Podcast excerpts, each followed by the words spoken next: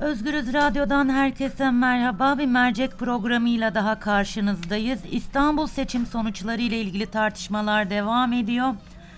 GSK'nın son dakika aldığı bir karar vardı. Maltepe'de tamamlanan sandıklar yeniden sayılmayacak dedi.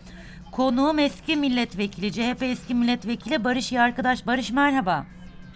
Merhaba, iyi yayınlar diliyorum. Çok teşekkürler. Gün boyunca oradasın, sürekli takip ediyorsun sayımları. Sayımlarda son durum nedir? Evet, Yüksek Seçim Kurulu'nun aldığı kararla birlikte Maltepe'de senin de ifade ettiğin üzere daha önce sayılmış olan 912 sandığa hiçbir şekilde dokunulmayacak.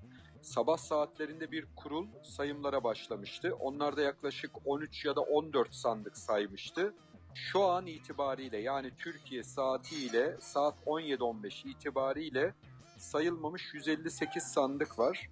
Bu 158 sandık yeni oluşturulacak kurullarla birlikte sayılmaya devam edilirse sanırım Türkiye saatiyle gece 01.30-02 gibi biter.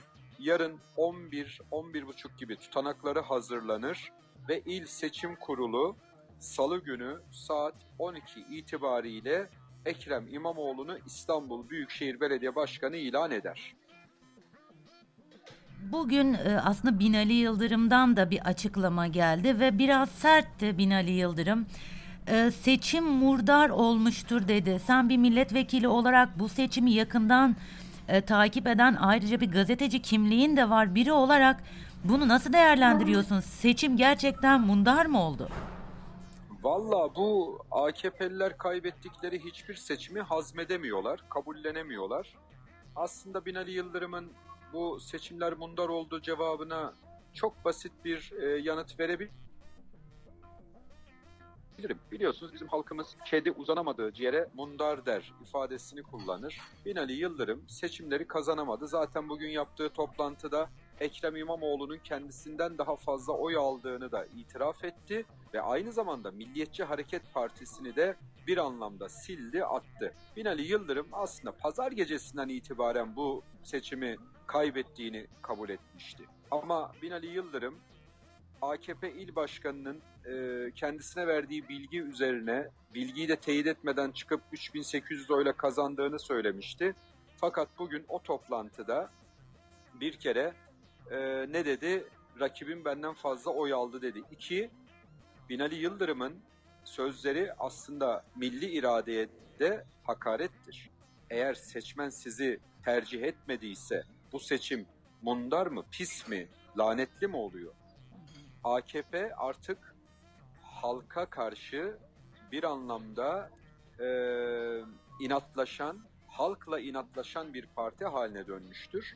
Milletin kendilerine verdiği desteği kaybettiğini gördükçe tipik e, halktan kopuk siyasetçiler gibi değerlendirmeler yapıyorlar. Ne yazık ki halkın ortaya koyduğu tercihleri de kabullenemiyorlar. Ben bugün Binali Yıldırım'ın konuşmasında hem seçim yenilgisini kabul ettiğini hem de bu seçim yenilgisini kabul etmekte çok zorlandığını gördüm. Ne yazık ki halkın iradesine yöneliktir o mundar sözleri. Ekrem İmamoğlu'na yönelik değildir. Keşke Binali Yıldırım halkın ortaya koyduğu iradeye pis, mundar, lanetli demeseydi. Ee, Barış Bey, seçim iptali için e, sizce AKP bir başvuru yapar mı? Böyle bir şey söz konusu olur mu? İstanbul'daki seçim e, seçim iptali için. AKP AKP 1 Nisan sabahından itibaren İstanbul seçimini iptal ettirmek için elinden gelen her şeyi yapıyor. Ama seçimi iptal ettirebilmeleri için ellerinde tek bir somut delil bile yok. Neredeyse 39 ilçedeki oyların tamamını yeniden saydırdılar. Bakın gözden kaçıyor ama parça parça aldırttıkları kararlarla Beyoğlu'nda, Esenyurt'ta, Attaşehir'de, Kartal'da, Maltepe'de, Esenyurt'ta, Avcılar'da, Kadıköy'de neredeyse tüm oyları saydırttılar. Bunları parça parça yaptırdıkları için sanki oylar sayılmamış gibi bir hava var. AKP bu oyları yeniden ve yeniden saydırtarak oradan kendilerine bir karine oluşturmaya çalışıyordu. Ancak bu karine oluşmadı. Hiçbir şekilde ortaya bir somut delil koyamadılar. Şimdi tek hedefleri seçimi iptal ettirebilmenin e, tek yolu olarak kısıtlı seçmenlere ilişkin bir rapor sunmak. kısıtlı seçmenlerle ilgili bir e, dosya hazırladıklarını öğrendik AKP çevrelerinden.